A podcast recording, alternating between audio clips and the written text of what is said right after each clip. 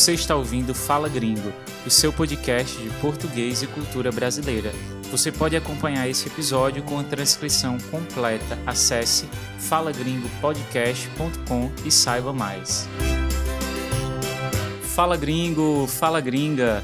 Hoje eu convido você para uma pequena viagem ao sul do Brasil. Vamos conhecer um pouquinho a cultura e o dialeto gaúcho uma variação do português falado nos estados do Rio Grande do Sul, Paraná e Santa Catarina. Mas é mais que isso, é sobre erva mate, churrasco, folclore brasileiro e um monte de outras coisas. Vamos nessa? Esse episódio tem o apoio de Aaron Lindsay, Darren Brownie, Raquel Esteves, Megan Shirley, Eric Prater, Silvia Morales, Pierre Sved, Kevin Testa, Sylvie Murrug, Bruce Moffat, Kathy Pimentel, Valentina Napoleone, Catherine Volick e Cara Adsman. Quer apoiar a terceira temporada do Fala Gringo e ter acesso às transcrições dos episódios também? Visite falagringopodcast.com/apoie. Lá, além de apoiar essa temporada, você pode adquirir as transcrições da segunda temporada e receber um PDF com mais de 125 páginas, todos os textos do episódio 11 até o 22 e mais links de referência, listas de vocabulário, pontos gramaticais e exercícios. Antes de começar, mais um recadinho. O endereço do Fala Gringo no Instagram mudou, ficou mais fácil. Agora é só Fala Gringo Podcast. Busca lá que você me encontra, tá bom?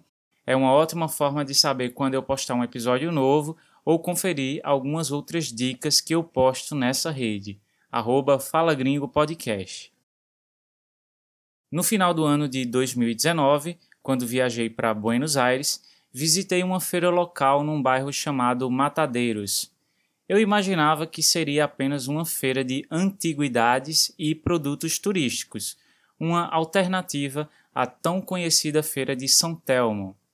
Mas o que eu encontrei lá me surpreendeu em tantos níveis que nem podia imaginar.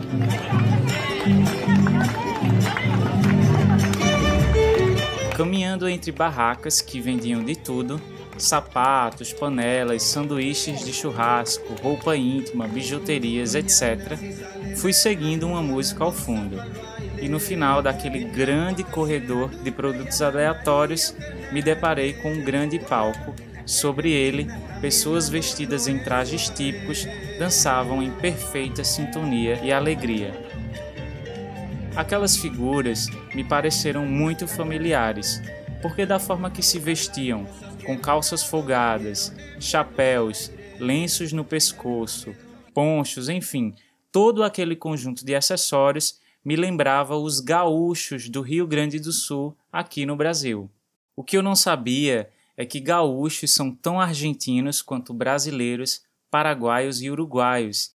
É que essa cultura surgiu nos Pampas, uma grande região de campos que abrange, contempla esses quatro países. Nesses países de língua espanhola, são conhecidos como gaúchos, assim com a pronúncia mais forte no A, enquanto aqui no Brasil a ênfase é no U, gaúchos, ganhando inclusive um acento agudo. É justamente por ser uma figura que faz parte da cultura desses quatro países que ninguém sabe dizer ao certo a origem do gaúcho. Tem historiador que conta uma coisa, historiador que conta outra, e quando se fala na etimologia da palavra, aí é que tem muitas versões mesmo. Mas o que todo mundo concorda é que o gaúcho é quase sempre descendente de índios com portugueses, espanhóis e, em menor escala, africanos.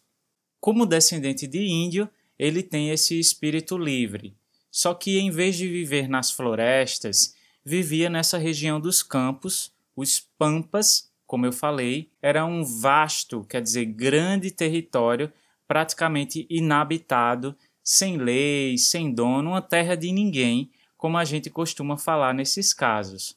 O surgimento do estilo de vida do gaúcho está fortemente ligado a esse jeito independente de ser, um explorador, debaixo do seu chapéu, meio nômade, meio fora da lei, se apropriando do que vê pela frente, caçando animais selvagens, o que fez também fortalecer essa cultura pastoril, quer dizer, do trabalho com o gado, uma palavra usada para se referir a bois, vacas e búfalos, gado.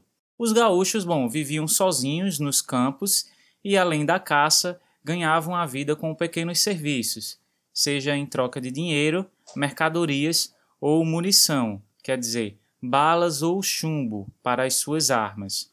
Só que o tempo foi passando, né, e você sabe, não existe essa história de terra de ninguém.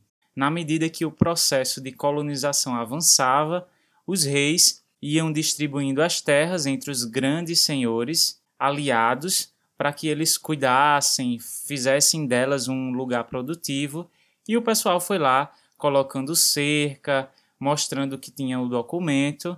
E quem é o gaúcho nessa história toda? Apenas um cara em cima de um cavalo, perdendo espaço e o direito de circular livremente pelos campos, um cara que a cada dia que passa descobre que na verdade ele não é dono de nada, só de si mesmo. E para continuar sobrevivendo, se vê obrigado a trabalhar para esses senhores, afinal, eles tinham a terra e tendo a terra também tinham animais e tendo animais também começaram a criar fazendas, grandes fazendas. Como o gaúcho tinha muita habilidade com o gado, trabalhava cuidando dos bichos e também nas charqueadas, o local onde se fazia charque, um tipo de carne que passa por um processo de salgamento para que não fique estragada, não fique ruim. É como um bacalhau, só que em vez de peixe, carne de boi. Aí essa figura do gaúcho, livre, guerreiro, dono de si, vai sendo cada vez mais engolida pelo sistema, quase que extinta, sabe? Ele vira apenas um trabalhador comum das fazendas, um peão que precisa tirar o seu sustento. Só que chega um momento, muitos anos depois, que os donos dessas terras pensam: rapaz, a gente está pagando muito imposto para o rei com essa charque que estamos produzindo. Já sei, vamos fazer uma revolução. Então eles decidem fazer essa revolução contra o governo, né? Contra o, a monarquia. E adivinha quem é que vai para a luta? Ele mesmo, o gaúcho. Aí começa a Revolução Farroupilha no Brasil. Eu não vou entrar em detalhe dessa revolução, porque é uma longa história, ela própria durou 10 anos, mas o ponto é que, muitas vezes, por estar na linha de frente dessa luta, juntamente com negros escravizados, com uma promessa de liberdade, o gaúcho ressurge com toda a sua glória, porque nada melhor que uma revolução para mostrar a força a coragem de um cavalheiro nato, e assim se consolida de vez a figura do gaúcho na história e no folclore brasileiro. Da mesma forma que estilos de vida rurais de outras culturas, como o cowboy americano, o ruaço chileno e o charro mexicano, os gaúchos também têm uma vestimenta característica, que é chamada de pilcha são geralmente roupas folgadas e funcionais para proteger do sol e dar mobilidade, já que os gaúchos vêm de uma tradição de explorar terras distantes, andar a cavalo, esse estilo de vida meio nômade e aventureiro. Com o passar do tempo, a pilcha, esse look gaúcho, foi passando por algumas modificações e, obviamente, deve mudar um pouco entre os países que têm tradições gaúchas mas os componentes mais populares são o lenço, o chapéu de aba larga, colete, camisa, uma calça larga também conhecida como bombacha. Algumas pessoas usam um poncho. As mulheres podem tanto usar esse traje com calças e algumas adaptações, claro, quanto vestidos, geralmente de cores claras que tem essa, essa coisa de a mulher não chamar muita atenção, ser recatada, né? Agora, muito mais que a pilcha, quando a gente fala no gaúcho, lembra logo do chimarrão. O chimarrão é como chamamos aqui a bebida preparada com erva mate e água quente, servida na cuia. Se sabe que o mate não é uma exclusividade dos gaúchos. Em toda a América do Sul se vê rodas de mate, ou seja, grupos de pessoas reunidas para compartilhar a bebida e uma boa conversa.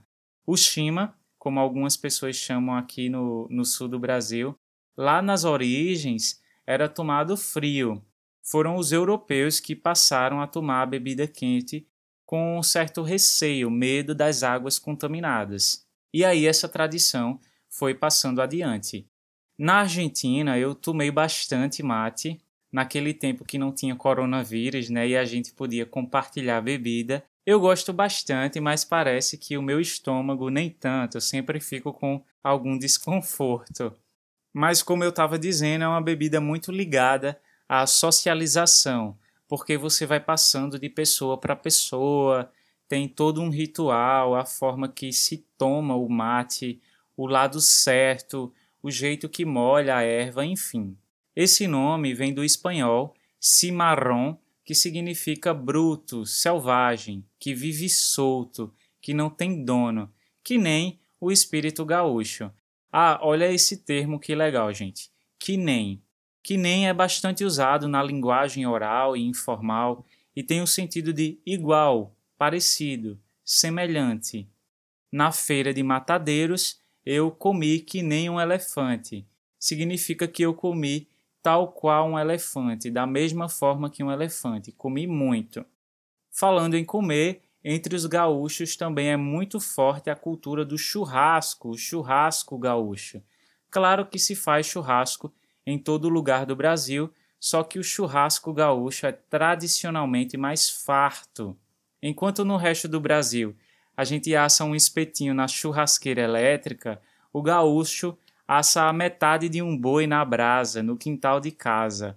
Claro que eu estou exagerando, mas o gaúcho tem mesmo essa cultura de comer muita carne. Ah, espetinho é como chamamos a carne assada em palitos, em espetos. Por isso, espetinho vem do nome do palito.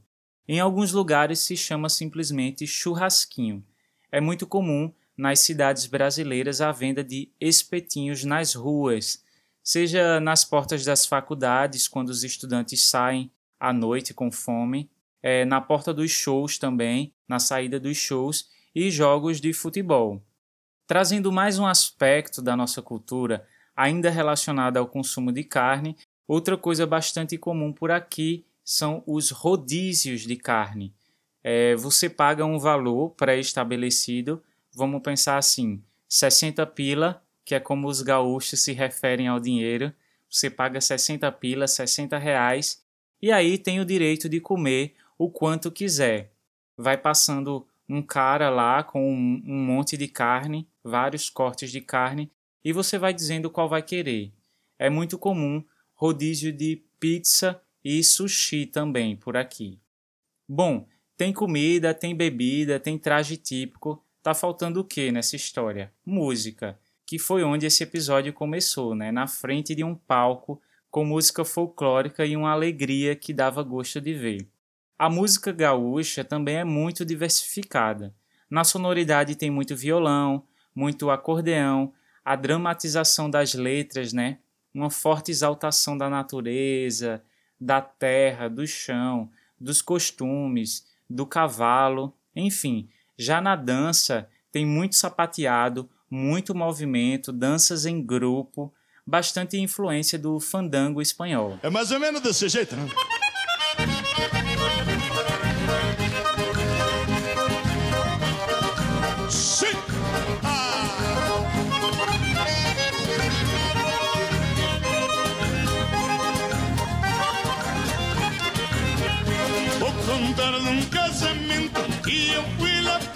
Fazer uma pequena pausa aqui para dizer que o Fala Gringo tem uma playlist no Spotify. É só procurar Rádio Fala Gringo.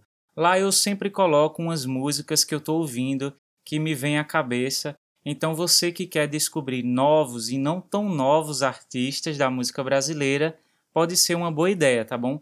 Tem bastante coisa para todos os gostos. Inclusive uma banda gaúcha de Porto Alegre que eu adorava quando era adolescente. Uma banda de pop rock chamada Engenheiros do Havaí. Nossa, cara, eles tinham umas letras meio poéticas, sabe? Eu, um moleque, um jovem, ficava viajando nas coisas que o cantor da banda escrevia, sempre letras com muitas referências. Algumas coisas eu nem tinha maturidade para entender, mas enfim. Lembro que teve um momento que eles fizeram um show na minha cidade. Eu não tinha dinheiro para comprar o ingresso, meus pais também não tinham. Aí eu fui falar com a vizinha: "Ah, por que você não pinta esse portão? Tá muito velho. Compra uma tinta e me paga para eu pintá-lo. Aí ela fez isso, eu pintei o portão lá e ganhei o dinheiro e fui pro show com os meus amigos da escola. Nossa, sabe aquela sensação de pessoa mais feliz do mundo? Lembrança boa. Engenheiros do Havaí. Hoje eu nem gosto tanto, mas tá lá na playlist Rádio Fala Gringo para quem quiser descobrir. Uma coisa que eu não falei ainda, que quem é brasileiro que escuta o Fala Gringo já deve estar tá achando estranho, é que gaúcho, além de ser esse estilo de vida rural, tradicional, folclórico, no Brasil é também como são chamados os cidadãos e cidadãs que nascem no estado do Rio Grande do Sul. Por isso que eu falei que era uma banda de pop rock gaúcha. Não tem nada de tradicional ou folclórico na música dos Engenheiros do Havaí, é só que é uma banda de Porto Alegre, capital do Rio Grande do Sul. Então, reforçando, nasceu no Rio Grande do Sul, também é chamado de gaúcho, mesmo que você não entenda nada das tradições e more num apartamento. Nessa segunda parte do episódio, eu vou comentar alguns aspectos do sotaque e dialeto gaúcho, que é um dos sotaques mais peculiares do Brasil. Há muitos sotaques por aqui, vocês já ouviram isso várias vezes, é, e às vezes até a gente pode confundir porque algumas características se repetem. Mas o sotaque gaúcho sempre é tão diferenciado que é quase impossível não associar diretamente ao Rio Grande do Sul, Paraná ou Santa Catarina. E aqui vai um ponto importante. O sotaque gaúcho pode ser encontrado nesses três estados: Rio Grande do Sul, Paraná e Santa Catarina, tá bom? Já que a felicidade é tão incerta, que ela seja incerta num lugar. Barmandinho é um terror, né, meu? Ah, eu fico no horror com esse louco, né? É um poeta, né, meu? Ah, não tem que não goste do louco. O pinta é a fuder. Ô meuzinho, eu tô me largando lá pra Tubarão com meus bruxos aqui de Floripa. Vou ver se pega um corpinho hoje lá. Ah, vamos ver, né, meu? Vamos pra cima, Grêmio! Esse áudio que você acabou de ouvir é o sotaque gaúcho falado em Porto Alegre, capital do Rio Grande do Sul. Se você não entendeu muita coisa, tudo bem, porque esse jovem aí está usando muitas gírias, mas eu achei legal trazer para você ter uma ideia de como as pessoas falam no dia a dia é, nessa região. No áudio enviado pelo WhatsApp, possivelmente para os amigos, o rapaz está falando do Armandinho, um outro cantor gaúcho, um cantor de reggae, que eu também ouvia muito na adolescência, e ele está dizendo basicamente que gosta muito do cara. O pinta é a fuder. A fuder é um adjetivo para dizer que alguém é muito legal. Do mesmo jeito que aqui no Recife a gente diz massa, esse cara é massa, em São Paulo se diz esse cantor é da hora, então ele fala que o Armandinho é a fuder. Se você quiser conhecer o som do Armandinho, tem lá na playlist do Fala Gringo também.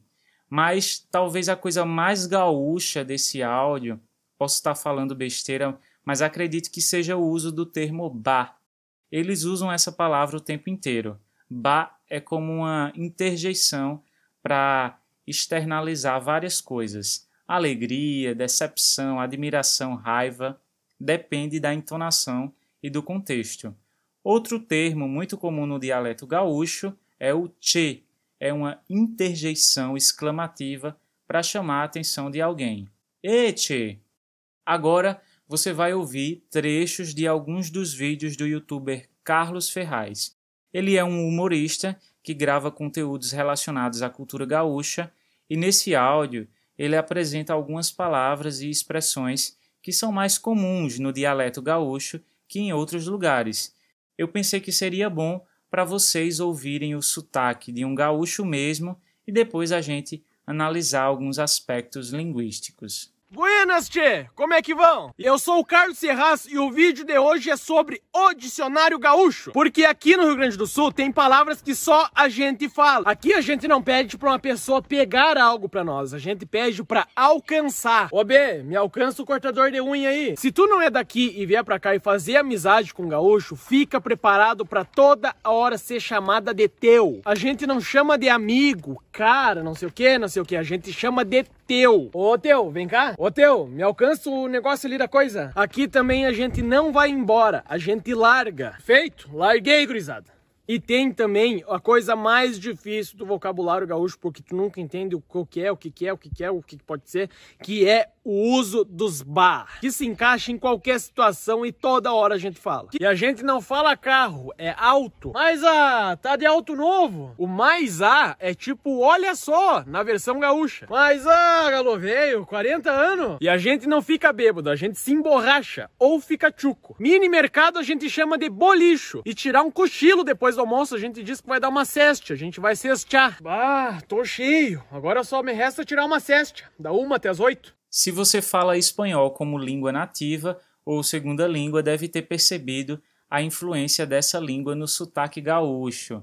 Ele começa o vídeo com a palavra buenas, né? Depois ele diz que em vez de ficar bêbado, eles se emborracham, vem de borracho, do espanhol. Enfim, o dialeto gaúcho tem bastante essa influência do espanhol, justamente por ser um dialeto que se desenvolveu ali, perto da fronteira com as terras colonizadas pelos espanhóis, no sul do Brasil.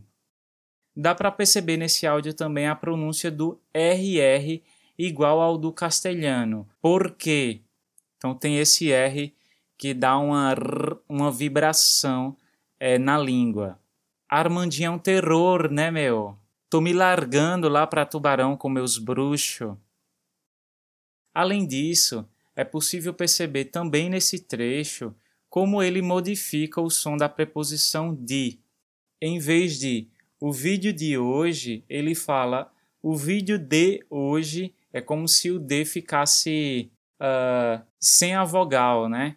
Essas variações acontecem bastante. Por exemplo, enquanto no Brasil se fala leite quente, com som de i no final das palavras, leite, quente, em Porto Alegre eles pronunciam com som de e mesmo então fica algo próximo de leite quente.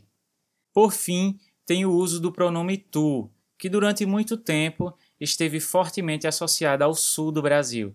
Sempre se teve essa ideia equivocada que no sul se falava tu e o resto do Brasil se falava você. Só que na verdade não é nada disso. Quem ouviu o episódio em que eu falei sobre o sotaque paraense viu que eles também usam tu Aqui no Recife a gente usa o tu e usa você, e tem sido assim em todo o Brasil, inclusive no Rio Grande do Sul.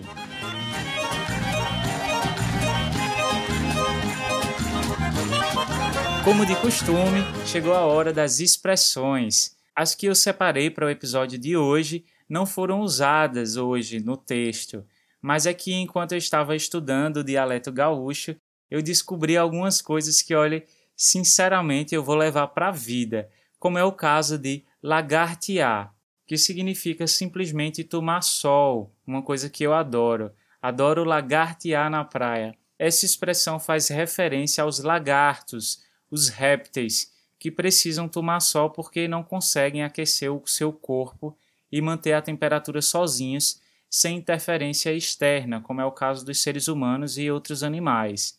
Então, lagartear, eu gosto muito, acho engraçado me pensar como um réptil na praia. Lagartear também pode ser usado no sul do Brasil no sentido de é, ficar deitado, sem fazer nada, curtindo a preguiça. A segunda expressão que eu trouxe é trovar ou trovando, que é usado em dois sentidos. O primeiro de conversar, ah, vamos embora, você vai passar a noite toda trovando significa vai passar a noite toda conversando. Já o segundo sentido tem um significado de paquerar alguém, dar em cima de alguém. Dar em cima, né? Mais uma expressão.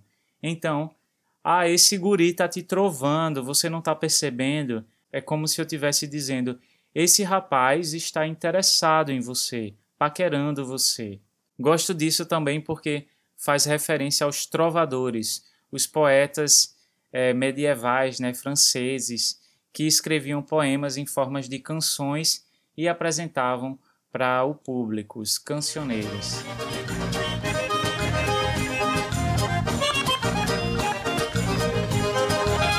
Obrigado pelos novos reviews deixados na página do Fala Gringo no Apple Podcasts.